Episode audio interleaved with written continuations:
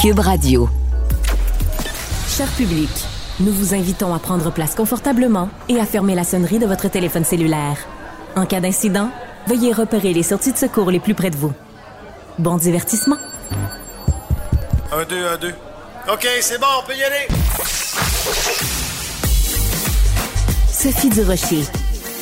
Elle met en scène les arts, la culture et la société pour vous offrir la meilleure représentation radio. Sophie Durocher. Tout un spectacle radiophonique.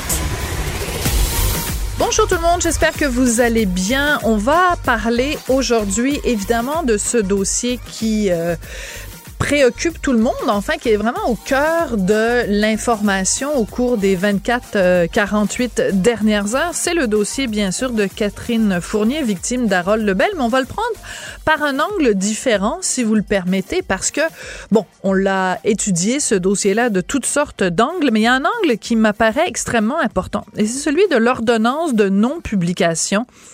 Et on va parler de tout ça avec Maître Walid Hijazi, qui est avocat criminaliste. Maître Hijazi, bonjour. Bonjour. C'est important de parler d'ordonnance de non-publication parce que si on revient tout au début de l'histoire de Catherine Fournier contre Harold Lebel, c'est que elle, elle a accepté donc euh, de porter plainte, d'aller à la police. Le DPCP a dit OK, on s'en va, on va de l'avant avec des accusations, mais à chaque étape, on lui a dit ben ton identité sera protégée.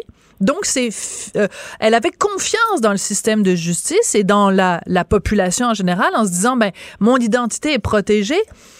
Or, il y a quelqu'un, il y a un chroniqueur qui n'a pas respecté l'ordonnance de non-publication. Est-ce que vous pensez, Maître Ijazi, que ça pourrait, euh, cette histoire-là, envoyer un, un, message à la population de peut-être avoir des craintes face à une dénonciation?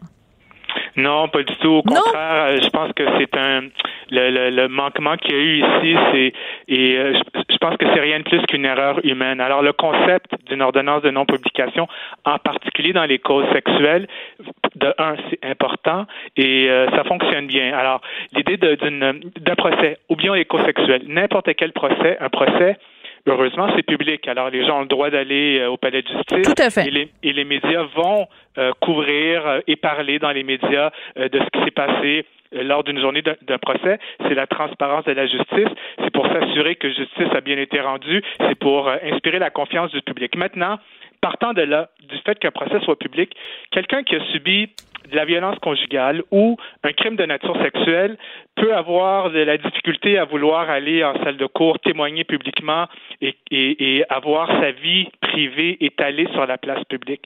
Alors, pour pallier à ça, pour encourager euh, les victimes à porter plainte et à faire confiance au système, euh, il y a des ordonnances de non-publication systématiquement dans les causes sexuelles ou de violence non euh, conjugale pour justement donner l'assurance à la personne qu'on ne va pas parler publiquement de, de sa vie privée, de sa vie sexuelle ou de sa vie conjugale. Alors, il est interdit, les ordonnances sont systématiques il est interdit de parler, d'identifier euh, une plaignant ou un plaignant là, euh, euh, dans les médias. Après ça, s'il y a eu une erreur humaine, c'est rien de plus qu'une erreur humaine. C'est pas euh, une faiblesse systémique. Je comprends.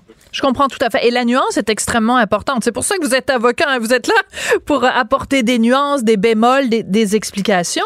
Mais quand même, euh, dans le cas d'une ordonnance de publication, c'est quand même très particulier parce que la, même la personne elle-même n'a pas le droit d'en parler. C'est-à-dire que de toute façon, ça aurait pas de sens de dire, bon, je demande à la Cour de protéger mon identité, mais moi, je vais me promener partout en ville en disant que c'est moi qui ai, qui ai été la victime. On comprend tout tout à fait cette, cette logique-là, mais euh, euh, parce que Catherine Fournier elle-même, elle publie donc une lettre dans le Devoir euh, de ce matin qui s'intitule Ordonnance de non-publication, un appel à la responsabilité, parce que ben les médias sont quand même montrés du doigt, parce que les médias c'est toujours un petit peu la course à euh, qui va avoir le scoop, qui va sortir euh, en premier la nouvelle, et dans ce cas-là, est-ce qu'il n'y a pas lieu peut-être de d'avoir une punition prévue, c'est-à-dire que si quelqu'un brise l'ordonnance de publication, ben il doit y avoir des conséquences. Ben oui, ben tout à fait. Ben en fait, je parle, je parle en termes généraux. Je parle pas de cet incident-là en particulier. S'il y a eu une erreur après ça, est-ce qu'il y avait une intention derrière tout ça, peu importe. C'est-à-dire du moment qu'il y a une ordonnance de la Cour, comme n'importe quelle autre ordonnance d'ailleurs, l'ordonnance elle doit être respectée. Et s'il y a un manquement à une ordonnance, que ce soit de non-publication ou d'une autre nature, ça, euh, euh, euh on devient passible d'un outrage au tribunal.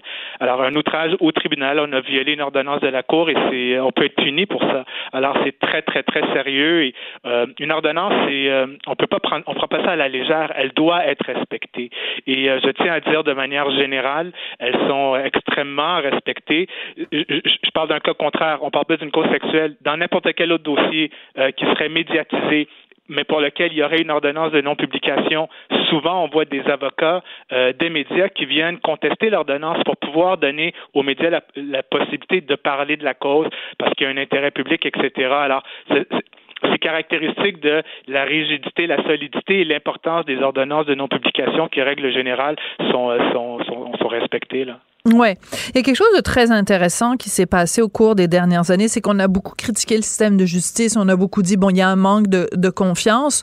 Or, il s'est passé quand même beaucoup de causes justement euh, d'agressions sexuelles qui sont terminés, qui sont conclus par euh, un, une, une, une, sentence de, un verdict de culpabilité, puis ensuite euh, une sentence. Bon, on pense euh, évidemment à André Boisclair, on pense à Luc Wiseman, dans ce cas-ci à Harold Lebel. Est-ce que vous pensez que tout ça mis ensemble, ça peut justement contribuer à ce que euh, il y a beaucoup plus de victimes qui se disent bon ben ok ça a marché dans le cas de Catherine Fournier ça a marché dans le cas des autres euh, victimes on, on, on, va reprendre cette confiance en, dans le système de justice?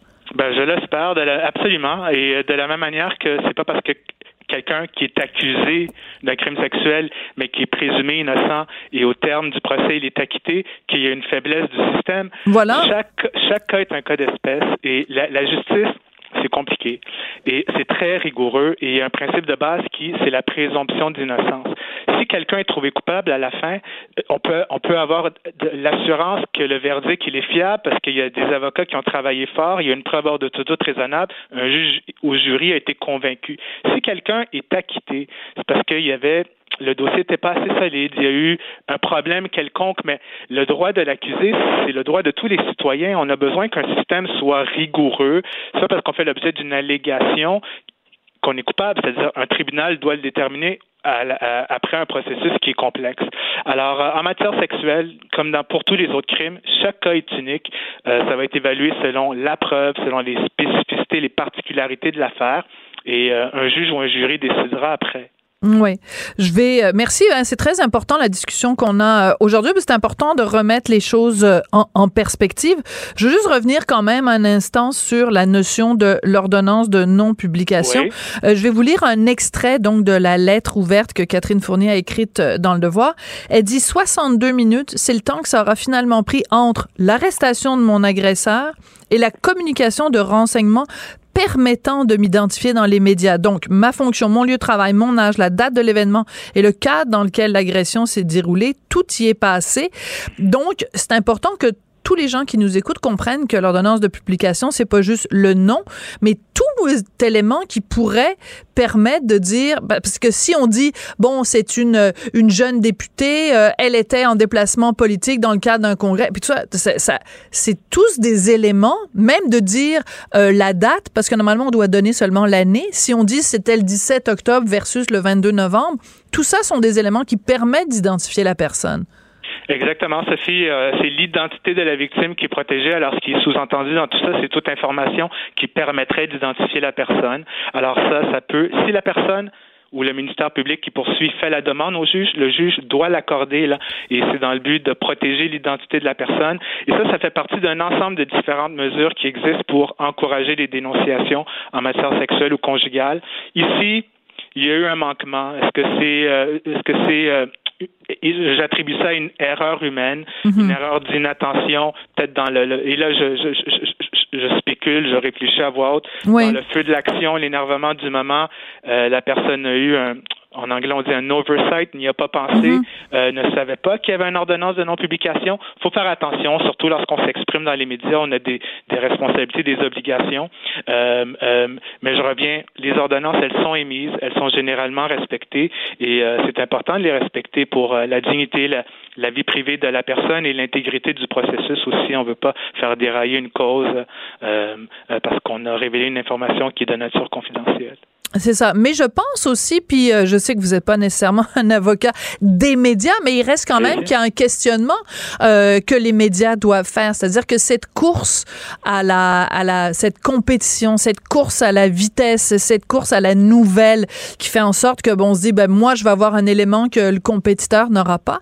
Ça peut aussi parfois contribuer à certains dérapages. Et je pense que c'est important de, de tu sais, moi, je suis solidaire évidemment de mes collègues journalistes, mais je pense qu'on doit doit tous collectivement faire une, une introspection, puis se demander si parfois notre course à la vitesse, notre course à la primeur ne fait pas en sorte que justement on tourne parfois les coins ronds.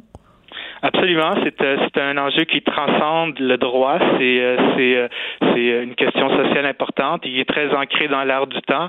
On avait historiquement les médias traditionnels. Maintenant, on a d'autres formes de véhicules qui transmettent de l'information. Le citoyen, l'auditeur, la personne intéressée qui veut s'informer peut avoir de la difficulté à faire la part des choses. mais en amont, celui qui transmet l'information au public, qui veut communiquer un message, il a, comme n'importe quel autre professionnel, peut-être pas de la même ampleur qu'un avocat ou un médecin, mais il a des règles d'éthique à mm. respecter et il euh, faut faire attention avant d'exprimer un propos qui pourrait sans le vouloir, euh, causer beaucoup de tort à quelqu'un d'autre. Oui, et c'est important de mentionner, puis corrigez-moi si je me trompe, mais même si ce jour-là, donc, l'information a fuité concernant l'identité euh, de la de la plaignante, même si, mettons, dans les médias, quelqu'un a nommé Catherine Fournier, euh, toute personne qui aurait repris cette information-là sur les médias sociaux, sa page Facebook, Twitter, peu importe, aurait été passible aussi d'une d'une d'une plainte pour outrage au tribunal? Absolument. C'est euh, c'est euh, c'est-à-dire l'ordonnance de non-publication, c'est non-publication. Alors euh, c'est pas spécifique à un média en particulier. Là, c'est dans l'espace public. On peut pas révéler l'identité de cette personne-là. Mais ça, c'est important de faire euh, de la pédagogie parce qu'il y a tellement de gens euh, qui euh, qui ont pas cette littératie euh, juridique là et qui ne savent pas justement cette différence là. De la même façon, maître Ijazi, que si quelqu'un tient des propos diffamatoires, si nous on répète les propos de la personne qui a tenu des propos diffamatoires, on peut soi-même être poursuivi, ne serait-ce que pour les avoir répétés. Euh, euh, en effet, on rentre, dans un autre domaine, c'est assez complexe la diffamation, mais euh, en même temps, il y a une information que la nouvelle est d'intérêt public. Là, on, on, on, entre dans un autre domaine. L'analogie, elle est, elle est délicate et difficile à faire, mais l'ordonnance de non-publication, le concept existe depuis bien avant les réseaux sociaux. Maintenant, les réseaux sociaux, c'est un nouveau paradigme dans la vie en société, mais ça ne remplace pas, euh, euh, ça n'efface pas la raison d'être d'une ordonnance de non-publication. Véhiculer un discours dans l'espace public, le publier, peu importe la mhm. tribune, c'est une ordonnance de non-publication, c'est visé par l'ordonnance de non-publication. D'accord. Mais ça, je trouvais c'est très important de ramener ce point-là aujourd'hui parce que, bon, aujourd'hui, on en parle parce que c'est l'affaire Catherine Fournier qui s'est produit quand même il y, a, il, y a, il y a quelques années, mais ça peut arriver aujourd'hui, ça peut arriver demain, qu'il y ait un autre cas d'ordonnance de, de non-publication et qu'il y a quelqu'un quelque part qui s'échappe et toute personne qui, euh, diffuserait cette, euh, cette information-là serait passible de la même façon. C'est important de le mentionner parce qu'on pense tout le temps les médias, les médias, mais même si vous, vous savez une information, vous n'avez pas le droit de la publier à partir du moment où le juge euh, l'a ordonné. C'est important de, de, le mentionner. Ben, merci beaucoup, Maître Walid Ijazi. Ça a été un plaisir de vous parler aujourd'hui. Avec plaisir. Merci d'éclairer nos lanternes juridiques. Maître, Avec plaisir, bonne fin de journée. Maître Ijazi, qui est avocat criminaliste. Culture, tendance et société. Patrick Delisle-Crevier. Je reviendrai à Montréal.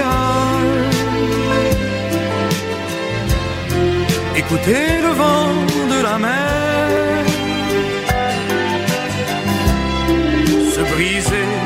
Un grand cheval. Quelle belle chanson de Robert euh, Charlebois. Tu veux nous parler de Montréal? Pour quelle raison, euh, Patrick Delisle-Crevier, journaliste culturel au 7 jours? Tout simplement, Sophie, parce que j'ai passé quatre jours à Québec Et mon retour à Montréal est difficile. Oui? Qu'est-ce qui. Pourquoi il est difficile? J'allais dire, pourtant, je suis un amoureux de la ville et tout, mais je trouve que notre Montréal est triste et maussade et sale. Alors qu'à Québec, j'ai l'impression que tout est beau, tout est propre.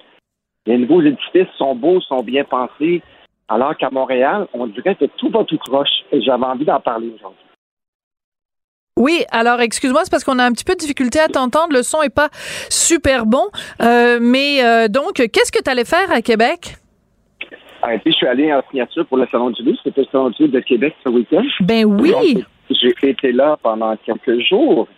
Et j'ai pu profiter de la belle ville de Québec malgré le froid. Ce que je peux dire, Sophie, c'est qu'à Montréal, mes amis étaient en mode été et moi, j'étais pas mal en mode encore hiver. C'était encore froid à Québec. Mais sinon, euh, ça m'a un peu... Euh, c'est un peu bousculer mon amour pour Montréal. Je suis un amoureux de la ville, mais je trouve que notre ville en prend pour son rhume depuis quelque temps. Je te donne un exemple, Sophie. Quand on a ouvert le, la rue Alexandre de Sèvres jusqu'à Vigée avec le nouvel édifice de Radio-Canada, on a installé une lumière au coin de René Lévesque et Alexandre de Sèvres. Ouais. Qui est à, à quelques pas de chez moi. Ben, depuis trois ans, ce, ce, ce peu de circulation-là tient avec des beams de ciment, des planches de plywood.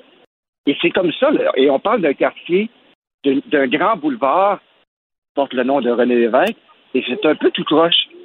Et moi, j'écris à la ville, je dis, mais pourquoi est-ce que c'est des beams de ciment qui tiennent un peu de circulation dans un quartier assez touristique, assez achalandé?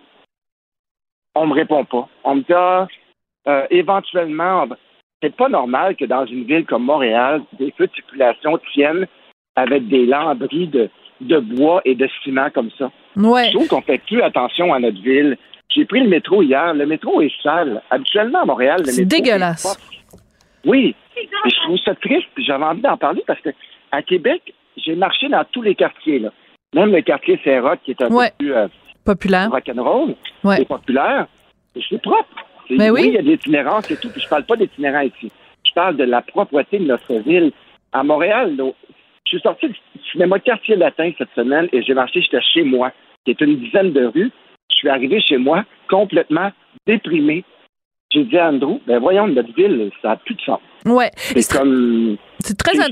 C'est mal entretenu, c'est tout croche. C'est tout croche, en effet. Puis, euh, bon, ben, t'es pas le seul, évidemment, à le mentionner. Tout le quartier autour de, de, de Cube Radio, la rue Sainte-Catherine, euh, le village gay. Euh, je me plus. Est-ce qu'on a encore le droit de dire le village gay ou c'est plus, c'est plus une dénomination qu'on a le droit de donner? Je sais plus. Ben, je pense que c'est rendu le quartier LGBT plus, plus, plus. Bon, euh, regarde, moi, dans, dans, le bon vieux temps, on appelait ça le village gay, euh, et, euh, et c'est pas du tout péjoratif, donc c'est tout à fait, ça, ça décrit quand même la réalité du quartier, mais peu importe. Euh, et, et, même à l'ouest, là, tout le quartier euh, des spectacles, écoute, c'est, mais en fait, l'itinérance, la saleté, des problèmes de santé mentale, etc., ça, ça, ça finit plus.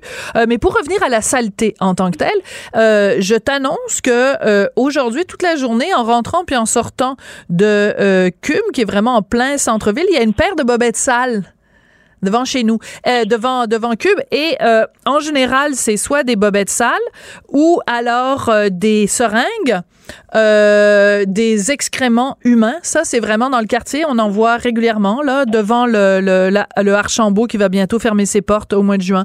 Euh, des excréments humains.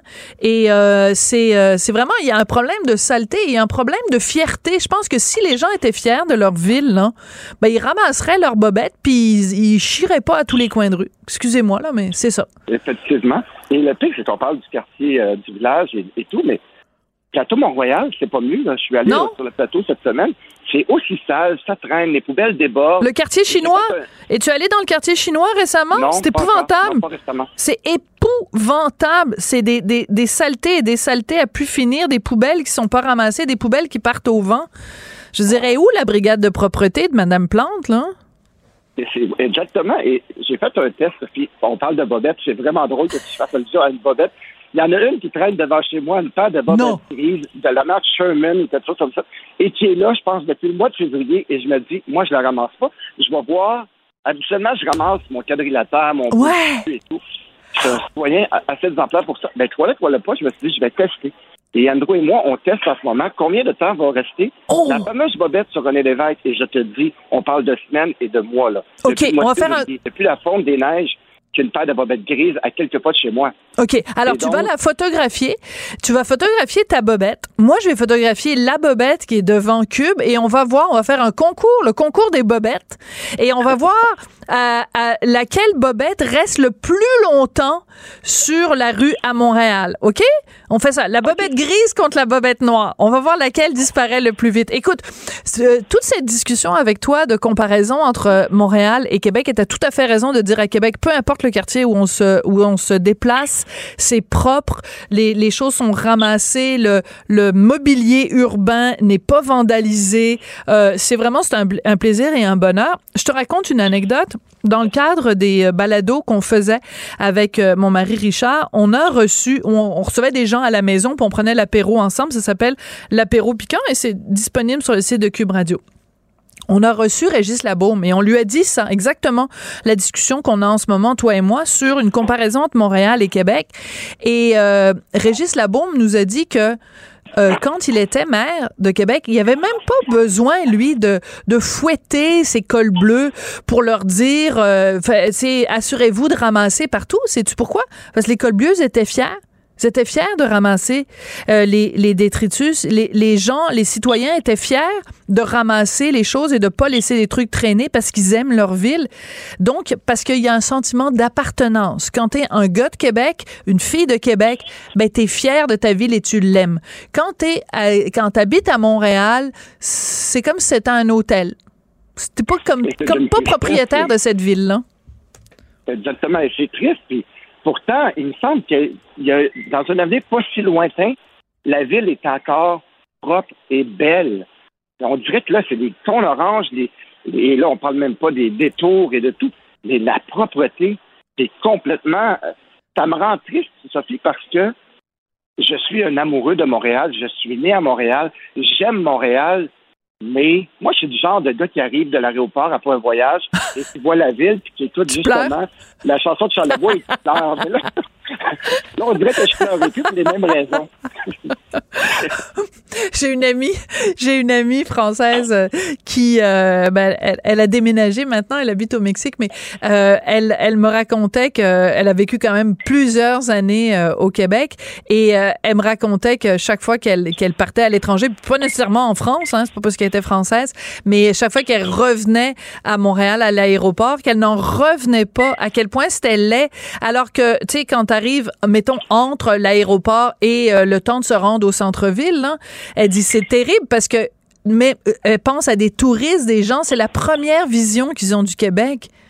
Puis c'est Ah des ouais, espèces de, de, de- d'autoroutes qui se croisent, puis de pylônes, puis de, de, de, d'entrepôts, puis de, de, Le d'industrie. puis tu- concessionnaire automobile. oui, ouais, c'est, c'est moche, moche, moche, moche, moche. Tu sais, et puis, et puis encore, et on parle même pas du boulevard Tachereau, là, mais bon. Euh, Écoute, on a commencé euh, sa- ta chronique d'aujourd'hui, notre rencontre euh, quotidienne avec Charles Bois qui chantait euh, Je reviendrai à Montréal, mais on va se quitter avec une autre chanson de Charles Bois, Les ailes d'un ange pour aller à Québec. Merci beaucoup. À demain, Sophie. Si j'avais les ailes d'un ange, je partirais pour Québec. Si j'avais des lumières sur mon bail, je partirais pour Québec. Sophie Durocher. Aussi agile qu'une ballerine. Elle danse avec l'information. La rencontre Nantelle du Rocher. Non, non, non, c'est pas une joke. Sophie du Rocher, Duduche, elle va se défendre. Guy Nantel. Ben, c'est exactement ça qu'il faut faire. Un duo déstabilisant qui confronte les idées. C'est à s'arracher les cheveux sur la tête. La rencontre Nantelle du Rocher. Ça va être quelque chose. Bonjour Guy Nantel. Est-ce que comme moi, tu as euh, beaucoup, beaucoup lu d'Agatha Christie quand tu étais jeune? Euh, très jeune, quelques-uns, mais comme j'ai pas beaucoup de mémoire, euh, je, je pourrais pas trop te citer lesquels, mais j'en ai lu quelques-uns. Mais tu sais, mais Bon, c'est même... dix petits nègres, évidemment, oui. Ah, Qu'est-ce que tu viens de dire? Oups, euh, ils étaient 10. Ben là. Alors, tu sais que c'est très drôle parce que quand ils ont décidé de ne plus appeler Dix petits nègres, Dix petits nègres, ils ont changé le titre. Et donc, euh, quand tu achètes maintenant le livre, ça s'intitule Ils étaient 10. Ça, c'est écrit en gros caractères et en tout petit, c'est écrit anciennement, deux points, 10 petits nègres. Donc, si tu veux te débarrasser de l'expression 10 petits nègres, ben, tu t'en sors pas parce qu'il faut quand même que tu le mettes sur la couverture de ton livre. J'avais mis ça sur euh, ma, page Facebook il y a quelques mois. je trouvais que ça le compte de l'absurdité de censurer un mot pour ensuite le rajouter au moment de te vanter de l'avoir censuré. Ben oui. C'est quand même absolument surréaliste comme situation.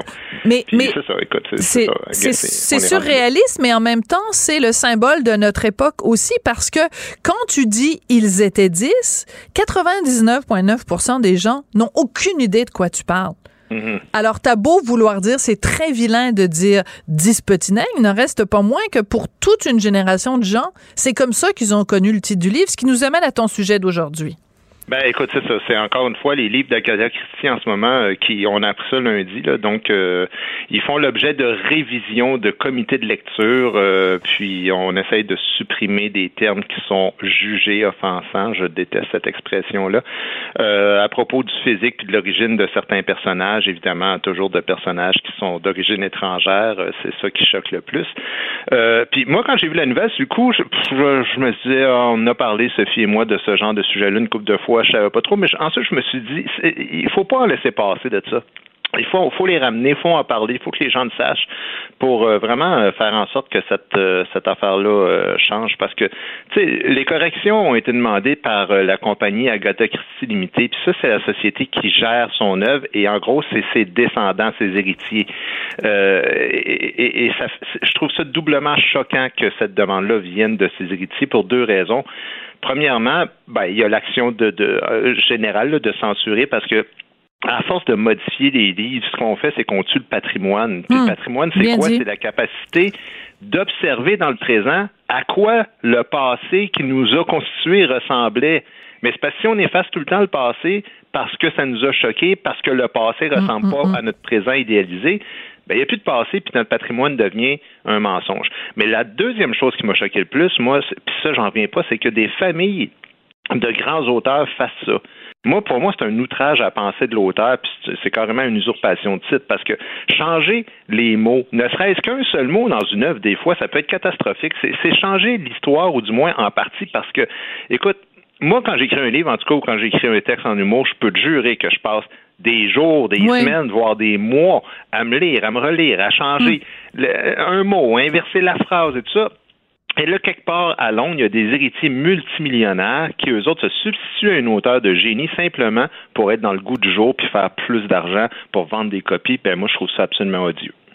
Est-ce qu'on ferait la même chose avec des tableaux? Par exemple, euh, mettons. Non, mais c'est vrai, la question se pose. C'est une excellente question. C'est pour ça que je ris. C'était écœurant. Ben oui, parce que regarde, si on considère en effet qu'il y a des œuvres du passé qui nous dérangent parce que les valeurs n'étaient pas les mêmes à l'époque qu'elles sont aujourd'hui. Donc, euh, mettons, je sais pas moi, la représentation de, de l'esclavage, par exemple, la représentation de euh, de la femme ou dans certains tableaux de certains peintres, la femme est toujours euh, lascive, étendue sur un canapé, les gens un petit peu, euh, tu sais, euh, euh, je veux dire, est-ce que, est-ce que, est-ce que on, il nous viendrait l'idée de prendre un pinceau, de le tremper dans de la peinture et d'aller corriger un Picasso, d'aller corriger un Monet, d'aller corriger ou de prendre une, un marteau et une cisaille et d'aller corriger un Rodin? Ben, très bonne question. Gustave Courbet, l'origine du ben, monde, absolument. Là, en Alors, explique, explique à nos auditeurs. Je pense qu'il avait fait ça. Ben, oui. Ça a été censuré pendant un bout de temps. Ils l'ont caché. Ça, oui, mais explique c'est quoi. Explique c'est quoi. Ben, je veux t'entendre prononcer les mots. Ben, c'est carrément, tu vois l'entrejambe, tu vois le vagin d'une femme qui est couchée sur le dos, tu vois un peu son torse, puis une partie de son, un, de ses seins. Une vulve et, euh, beaucoup, beaucoup de poils. Et c'est le titre de l'origine du monde est extraordinaire. Quel jeu de mots absolument fabuleux, parce qu'en effet, le monde vient de là. Mais est-ce qu'on passerait un coup de pinceau par-dessus ben ça pour dire hum, c'est un peu choquant? C'est une très bonne question. Écoute, je n'avais jamais vu comme ça, mais c'est encore plus concret parce que euh, d'aucuns diraient, bah ouais, mais c'est juste un petit coup de pinceau, c'est pas l'œuvre reste. Non, l'œuvre ne reste pas. Si tu changes euh, quoi que ce soit dans l'œuvre, c'est plus l'œuvre. L'œuvre, c'est ça, tu sais. Puis ça peut sembler anodin, mais si on le fait pour des auteurs d'envergure, ben on, s'entend que tu mets de la pression pour contrôler de plus en plus de monde qui sont publiés des, des petits joueurs, tu sais, parce que les, comités de lecture, il va y en avoir de plus en plus.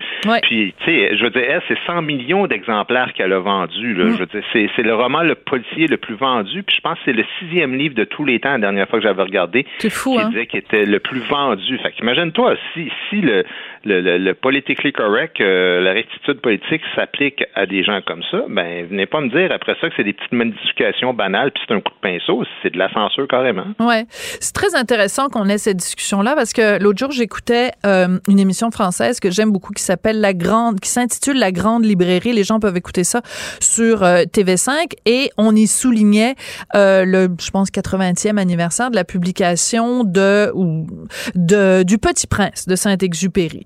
Et il y avait plein de gens extrêmement intéressants autour de la table qui discutaient et, qui disaient, ben, heureusement qu'il n'y a jamais personne justement qui a modifié le Petit Prince, mais sinon, il y aurait, il y aurait plein de façons, tu sais, mettons, si tu fais une analyse euh, euh de femmes intersectionnelles euh, de, du Petit Prince, tu peux dire, ouais, ben ça, la rose, puis là, tu sais, la façon, son comportement avec la rose, c'est super misogyne, puis tout ça n'importe quelle œuvre que tu prends, tu peux utiliser ta petite grille de ton petit lobby de minorité et dire mon Dieu c'est super offensant puis moi ça me dérange. Mais donc tu peux tu peux appliquer ta grille après à n'importe quelle œuvre. Heureusement que le Petit Prince a été épargné, mais mais pour combien d'années encore? Ben, ce qui est dérangeant, en fait, c'est que moi, je dis, ben, écris-en des œuvres ben, euh, non genrées ou, je sais pas quoi. Tu sais, ça me rappelle le, fameux Monsieur Patate, là. Fais-en des jouets non genrés. Pourquoi tu tiens tant à ce que Monsieur Patate soit plus un monsieur? Pourquoi tu, pourquoi tu veux réécrire les Tintins? Ouais, c'était plus compliqué que, ça parce que. deviennent euh, non genrés ou je sais pas quoi. Je veux dire, à un moment donné, moi, je, dans, dans le livre offensant, je parlais de tout ce que Disney essaye de censurer présentement ou reçoit des pressions pour le faire. C'est absolument hallucinant. Puis, puis là, c'est Agatha Christie. Euh, on a vu dans, dans le même article, justement, Hercule Poirot, Miss Marple, ben, il y, a beaucoup d'œuvres dans lesquelles ils étaient qui ont été réécrits par des comités de lecture. Puis évidemment, c'est toujours en lien avec des personnages euh, secondaires qui sont d'origine étrangère.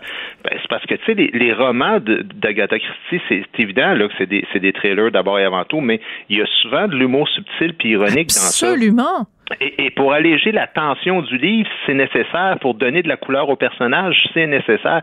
Si tu changes ça, tu tues l'esprit de, de l'œuvre. Puis le drame, c'est qu'il n'y a aucun auteur de, des temps plus anciens qui a pensé qu'on deviendrait aussi con comme société. Fait qu'il n'y a personne qui a dit je vous lègue mon œuvre en héritage, mais à condition de ne jamais changer un mot. Ça allait de soi comme, comme, les, comme les peintures dont tu parlais tantôt. Alors, ouais. si t'es pas d'accord, ben cesse de le publier. Mais l'œuvre, c'est l'œuvre, puis touche pas à ça. C'est, immuable. Moi, je conclurais simplement en disant qu'il y a un aspect éducation qui est extrêmement euh, important. Moi, j'ai un fils de 15 ans, tu as une fille de 19 ans. Moi, je trouve que c'est important justement de leur mettre entre les mains des œuvres qui ont été écrites parfois il y a 50 ans, il y a 100 ans, il y a 150 ans, peu importe, pour qu'ils puissent justement mesurer l'ampleur du mhm. chemin qui a été parcouru. Si, au contraire, tu mets les œuvres à plat puis tu les mets au goût du jour, il y a plus cette distance historique, donc on n'est plus à même de voir à quel point on a évolué, si on a évolué. C'est là-dessus que ça va se conclure. Merci beaucoup, Guy. C'était très intéressant comme discussion. Merci. À demain. Sophie Durocher. Passionnée, cultivée, rigoureuse. Elle n'est jamais à court d'arguments. Pour savoir et comprendre, Sophie Durocher. Est-ce que vous êtes déjà fait opérer pour la vue au laser? C'est très populaire, mais on apprend dans un texte euh, dans le Journal Montréal, le Journal de Québec, qu'il y a certains patients qui considèrent qu'ils ont été mal informés des risques. En tout cas, aux États-Unis, ça fait beaucoup jaser parce que la FDA, donc la Food and Drug Administration, est en train de travailler sur un projet de directive qu'on fournirait euh, aux chirurgiens, la façon dont ils devraient informer les patients des risques. Alors, euh, ça soulève énormément énormément de questions, mais j'avais envie d'en parler avec Dr Langis Michaud, qui est professeur titulaire de l'École d'ophtalmologie de l'Université de Montréal. Docteur Michaud, bonjour. Bonjour, Madame Durocher. est-ce que euh, on doit s'inquiéter? C'est-à-dire que est-ce que quand on se lance dans une opération aux yeux par laser, on est pleinement informé à 100% des risques quand on fait l'opération au Québec? Bon, évidemment, ça dépend des centres, ça dépend des, des, euh, des, chirurgiens qu'on a rencontrés, ça dépend de, la rencontre préparatoire qu'on a eue, mais disons, établissons tout de suite pour vos auditeurs que la chirurgie au laser est une procédure euh, assez bien contrôlée, sécuritaire, qui réussit super bien dans 96% des cas. Le problème, c'est le 4% des cas qui demeurent avec euh, des, des, problèmes soit temporaires pour 2% puis un autre 2% qui vraiment malheureusement sont pris avec des problèmes à très long terme et vraiment dévastateurs. Et là, l'information n'a peut-être pas été complète, en tout cas dans les formulaires de consentement que j'ai vus de certaines cliniques, euh, euh, où c'était écrit en très petit, où c'était banalisé par le personnel, euh, il y a des, euh, des patients m'ont raconté qu'ils ont été un peu poussés à signer ces documents-là rapidement ou euh, Oh, t'es chanceux, on a une cancellation demain, j'aurai une place pour toi. Alors, la notion même en médecine, partout de toute chirurgie, il n'y a pas de chirurgie sans risque. Ouais. Et il faut avoir une information complète, donc pour donner un consentement informé. Quand on fait de la recherche, quand on fait une chirurgie Absolument. ou quoi que ce soit, il faut, il faut informer le patient, il faut informer le participant de tous les risques possibles sans, sans les maximiser, sans mettre ça trop beau, mais sans mettre ça trop mauvais non plus, donc d'être très réaliste et donner un temps minimum de 7 à 10 jours à la personne pour euh, consulter ou y penser ou se faire une tête. Euh, moi, ce que je conseille aux gens le plus, c'est parlez-en à votre optométriste de mm. famille. Il connaît vos yeux, il vous suit depuis 5, 10, 15, 20 ans. Il va vous dire, on n'est absolument pas contre la chirurgie, au contraire, on la suggère à plusieurs patients. Mais s'il y a des problèmes, je vous donne un exemple très simple. Quelqu'un qui a des problèmes avec ses verres de contact, euh, sécheresse en fin de journée, inconfort, la première chose qu'il va penser, ben, je vais me faire opérer au laser, j'aurais plus besoin de mes verres de contact. C'est peut-être un peu prématuré parce que s'il y a une sécheresse au départ, ah. parce que les complications majeures viennent souvent d'une sécheresse chronique après, ben, si le problème est là au départ, ce sera pas mieux après la chirurgie où on traumatise la cornée. Hmm. Et dans certains cas, il y, a des, il, y a des, il y a des types de chirurgie qui vont moins traumatiser la cornée que d'autres. Euh, il y a des nouvelles technologies, par exemple, qui sont apparues récemment, là, le SMILE, qui semble être beaucoup plus sécuritaire à ce niveau-là.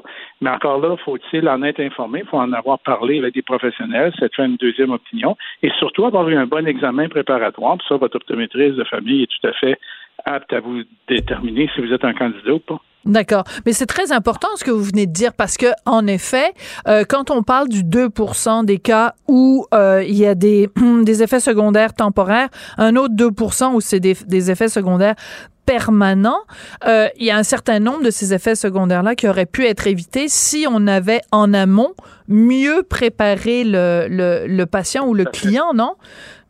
Oui, tout à fait. Et, et un meilleur suivi aussi. Oui. Euh, non seulement faut-il préparer le patient, parce qu'ici on parle dans les 2% de kératonévralgie, ce qui est une entité qui était peu connue il y a 10 ans, mais qu'on connaît relativement mieux maintenant, bien qu'on n'en sache pas tout.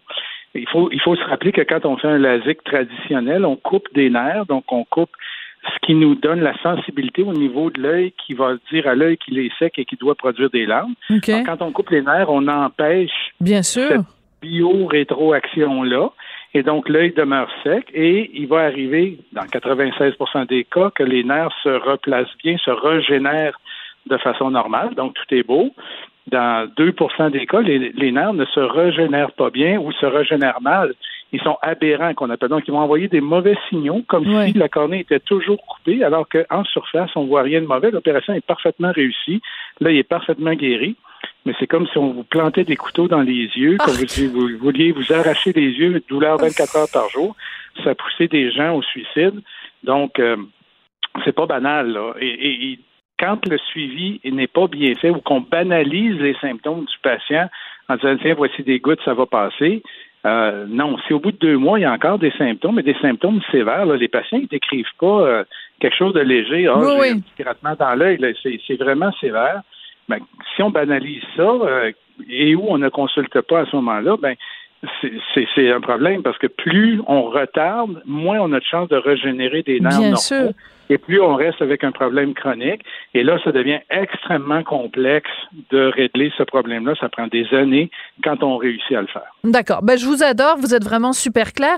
Je veux revenir sur quelque chose que vous avez dit un petit peu plus tôt, docteur Michaud. Vous nous avez dit que euh, vous avez vu parfois passer des formulaires de consentement dans, de différentes compagnies qui n'étaient pas à votre goût.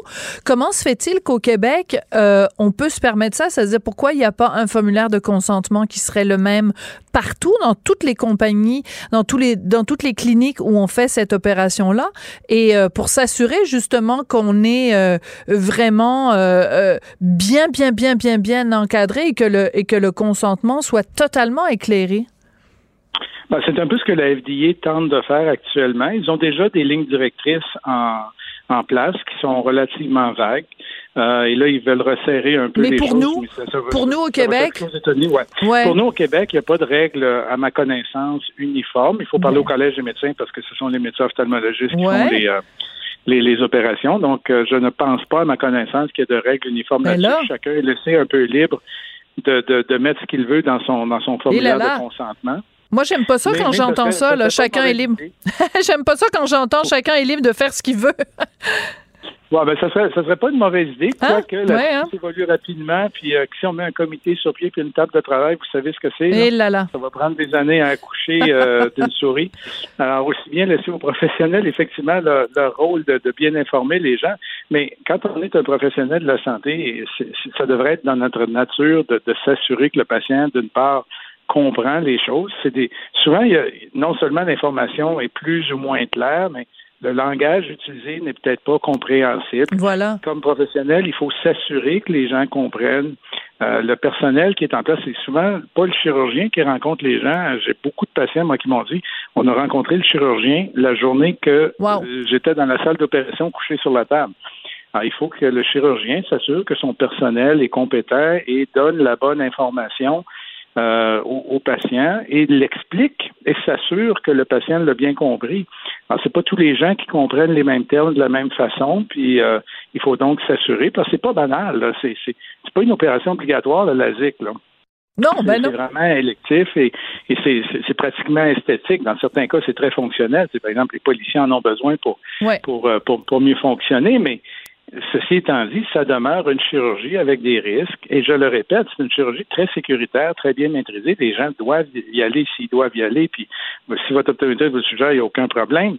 Mais c'est dans l'accompagnement et le suivi, parce que si jamais il y a un problème, et du, ça arrive dans, dans c'est humain, donc c'est sûr que ça va arriver un jour, ben, si on peut rattraper le ballon assez vite, surtout si on a bien compris quand consulter par la suite, Ouais. parce que ça fait partie du formulaire de consentement. Si vous avez tel symptôme, tel symptôme, ben venez nous rappeler, voici les numéros d'urgence, euh, etc., etc. Voilà. Donc ça, ça doit être dans le document. Mais il y a plein de gens, hein, là, là où il y a de l'homme, euh, il y a de l'hommerie, il y a plein de gens, ils lisent, un, ils prennent, un- on leur donne un, un document, ils le lisent pas, ils le mettent, ça s'en va dans la filière 13, la mieux connue comme étant la poubelle. Et euh, on a beau faire signer des documents aux gens, il y a beaucoup de gens qui les lisent pas. Euh, très rapidement, il nous reste un petit peu de temps, docteur Langer, euh, docteur Michaud, pardon. Euh, je veux voir avec vous, euh, j'ai reçu, c'est vraiment drôle, je sais pas si c'est un, un hasard de la vie ou euh, de la serendipity, j'ai aucune idée. Euh, dès que j'ai su que je faisais l'entrevue avec vous, je suis allée prendre mes courriels et j'ai reçu un courriel d'une clinique qui fait des opérations et qui me parlait d'une nouvelle technologie où on insère une lentille dans l'œil. Mais c'est comme ça que je l'explique, c'est sûrement plus compliqué que ça. C'est quoi cette nouvelle technologie-là? Bon, c'est une technologie qui, est, qui, est- qui existe depuis quand même un certain nombre d'années, euh, qui a eu des succès plus ou moins mitigés, Ah oui? beaucoup de problèmes. Euh, là, il y a une nouvelle lentille qui vient de sortir qui apparemment règle tous les problèmes de la vie qu'on avait avant. Moi, je me méfie toujours un peu quand la compagnie me dit ça. oui, oui, les, les, les, les pilules miracles, les- les- ils fournissent les lunettes roses avec aussi. Euh, mais non, mais il faut, faut pas banaliser ces choses-là. Ça, ça, la technologie est prometteuse. Ceci étant dit, c'est préservé pour des cas très, très particuliers de très forte myopie. Par exemple, Ah, êtes d'accord. moins 20, moins 22, c'est pas opérable au LASIK. En lentille de contact, c'est complexe. En lunettes, on oublie ça. Vous allez avoir les fonds de bouteille de la SOQ au complet devant la figure. Fait que donc, à ce moment-là, c'est sûr que les, les, euh, la- la- d'insérer une lentille à l'intérieur de l'œil peut devenir quelque chose d'intéressant, mais encore faut-il savoir que cette opération-là peut donner des problèmes de cornée importants, peut générer du glaucome. Ah ouais. Alors, donc, encore une fois, le consentement informé, encore Ouais. une fois, le suivi très régulier. Et même si vous êtes opéré, ça ne veut pas dire que votre œil est sans problème. là. Donc, consultez votre optométriste régulièrement, là, je vous dirais au moins une fois par année, et suivez les recommandations de- que- qui vous sont données. Et encore une fois, si les problèmes arrivent, on peut les prendre en temps.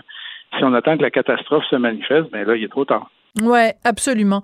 Euh, je retiens que de quelque chose que vous avez dit. euh, ben, je retiens beaucoup de choses, bien sûr, de notre entretien, euh, docteur Michaud. Mais ce que je voulais dire, c'est que j'ai retenu que vous avez dit euh, qu'il faut se rappeler quand même que cette opération, cette fameuse opération au laser. euh, Dans la majorité des cas, ça reste quand même quelque chose d'esthétique. Alors, euh, il faut se poser la question est-ce que le jeu en vaut la chandelle aussi? Donc, il y y a quand même une réflexion à avoir avant de faire cette chirurgie qui est quand même invasive, avec des risques qui sont pas énormes, mais qui sont quand même présents. Donc, il faut le faire en toute connaissance de Ouais, cause. ben, là. je, vous donne un exemple très simple. Oui. Euh, pe- personne de Ouf. 44 ans qui est tannée de porter ses lunettes, travaille dans la construction, bon, par exemple, puis euh, poussière, etc. Euh, on lui a mentionné, mais il n'a pas nécessairement compris qu'on corrigerait sa vision juste de loin. À 45 ans, un an après sa chirurgie, il devient presbyte, il a besoin de lunettes pour lire.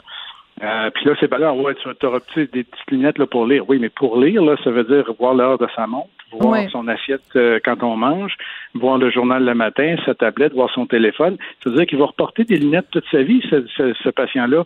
Et peut-être que ça est passé inaperçu, peut-être qu'on l'a mentionné ou mentionné un peu de côté. Mais si on lui avait dit, écoute, on, on va t'opérer, mais tu auras besoin de lunettes à partir de l'an prochain, peut-être qu'il aurait pris une décision différente. Je C'est comprends. le genre de cas où on- qu'on voit où l'opération n'a pas nécessairement été faite dans les meilleures circonstances. Il y aurait peut-être eu d'autres techniques à ce moment-là qu'on aurait pu employer ou attendre quelques années et là faire une opération qui, elle, a peut-être révolutionné un peu plus la vie des gens.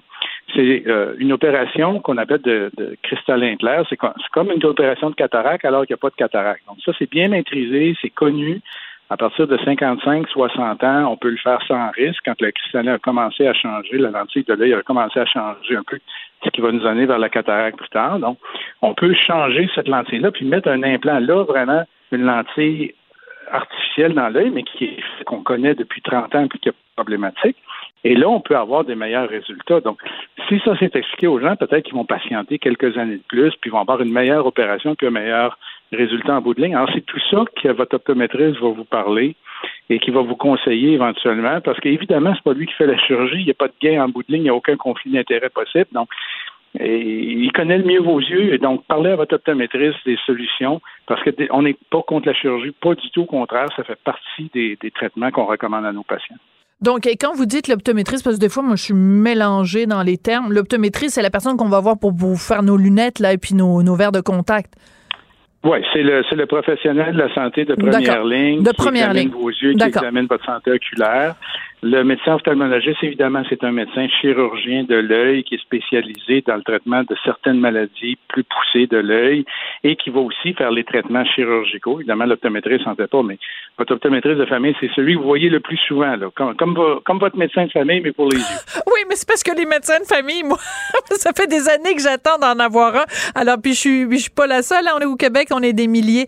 Donc, euh, quand vous dites un optométriste de famille, j'espère que c'est quand même plus facile d'aller Ben, voir. Oui, c'est relativement plus facile. Oui. Et vous savez quoi? Votre optométriste, en regardant le fond de votre œil, peut identifier le diabète, peut identifier Ah. les problèmes des vaisseaux sanguins, l'hypertension, le cholestérol. L'œil est le seul endroit où on voit les vaisseaux sanguins sans qu'on soit obligé de couper. Ah, tout je a savais pas. la- la- Passionnant. Ça fait partie de notre examen de routine. On dit que 20% des diabétiques présentent des symptômes oculaires au fond d'œil au niveau de la rétine avant le diagnostic. On va Alors, voir ça. souvent qu'on va référer au médecin de famille pour dire, D'accord. ben, vérifiez votre glycémie. là. Alors, on va voir ça d'un tout autre œil. Merci beaucoup, docteur Michaud.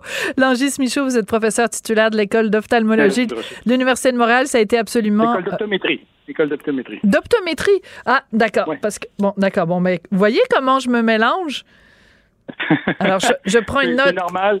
C'est 90 des gens se mélangent aussi entre nos deux professions, mais euh, donc on collabore bien sur le terrain au bénéfice des patients et dans la majorité des cas, ça se passe bien. C'est ce qu'il faut savoir. D'accord. Merci beaucoup. Je voudrais remercier Tristan Brunet Dupont à la réalisation, la mise en onde, Marianne Bessette et Léonie Porcier à la recherche.